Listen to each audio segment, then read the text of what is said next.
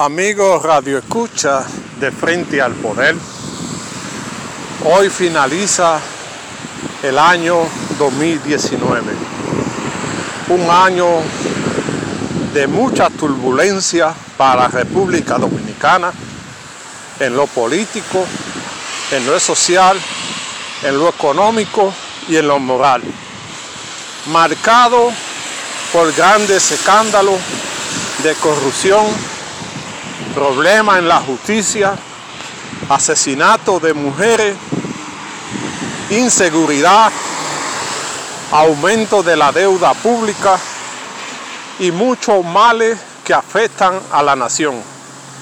La inmigración desordenada, la falta de oportunidad de la gente y todas estas cosas que marcaron a la República Dominicana como un año negro en todos los sentidos.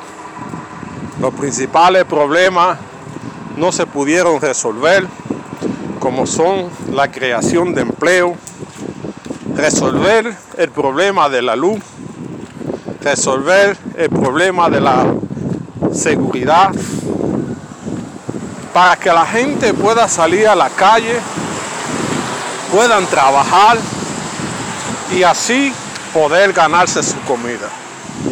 Este año 2019 fue de mucha pérdida porque nos accedió la muerte de varios turistas en la República Dominicana que marcaron la noticia internacional.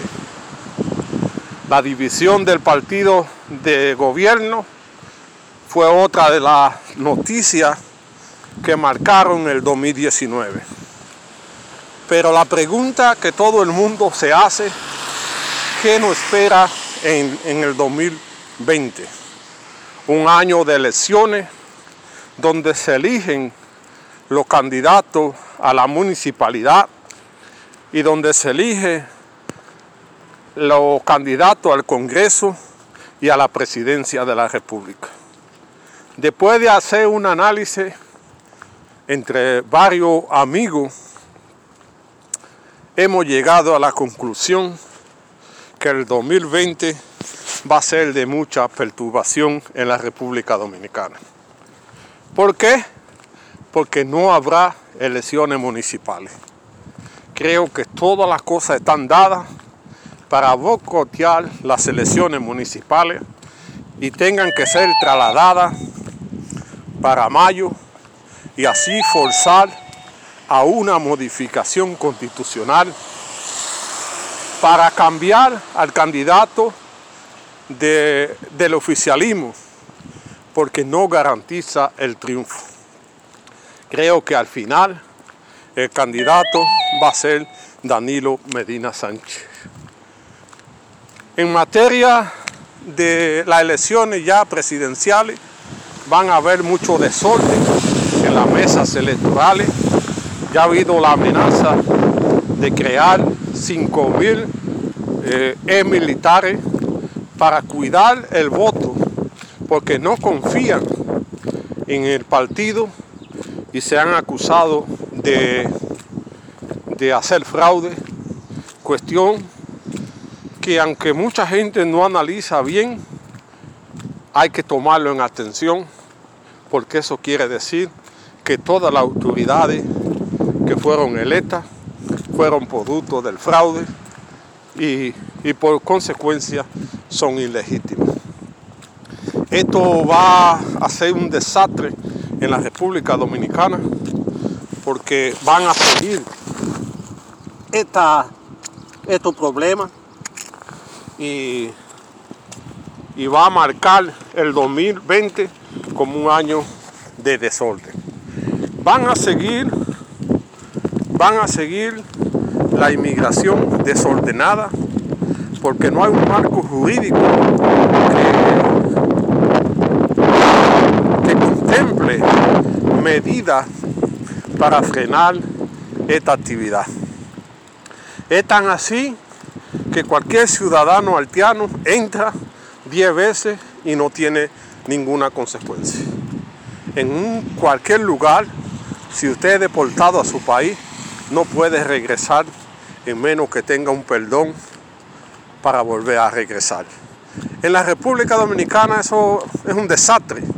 Va a seguir los problemas en la frontera. Van a haber incidentes. Porque hay muchos que quieren que el desorden se haga tangible en la República Dominicana con el fin de unir el mercado de 22 millones de consumidores. Este año va a ser de muchos problemas para la pérdida de nuestra identidad nacional, porque sectores se van a adueñar del territorio y van a crear caos, porque a muchos les conviene que el caos permanezca en la República Dominicana y así no rendir cuenta. Hay muchos sucesos que lo podemos ver, van a haber movilizaciones en reclamo de derechos sociales como el derecho al agua, a la mejora de caminos, a la mejora a la recorrida de basura y todos estos temas sociales que afectan al país. El medio ambiente va a ser determinante. Va a haber muchas protestas para, para defender el medio ambiente y el Estado va a seguir adoctrinando la masa para que no proteste. Se está trabajando en dominar el pensamiento, principalmente de los jóvenes, a través de la música de reggaetón y a través de la droga, para que así se mantengan fuera del debate hay que hacer en la República Dominicana para diseñar la República Dominicana que queremos. Es un año de desafío pero juntos podemos trabajar por un mejor país. Hay que luchar para que la justicia se le aplique a todo el mundo. Hay que luchar para que los partidos jueguen su papel y que pongan el corazón en el pueblo y no en el corazón en los bolsillos de muchos dirigentes. Este año 2020 será un año de desafío para el país, pero todo juntos podemos concluir en un mejor país.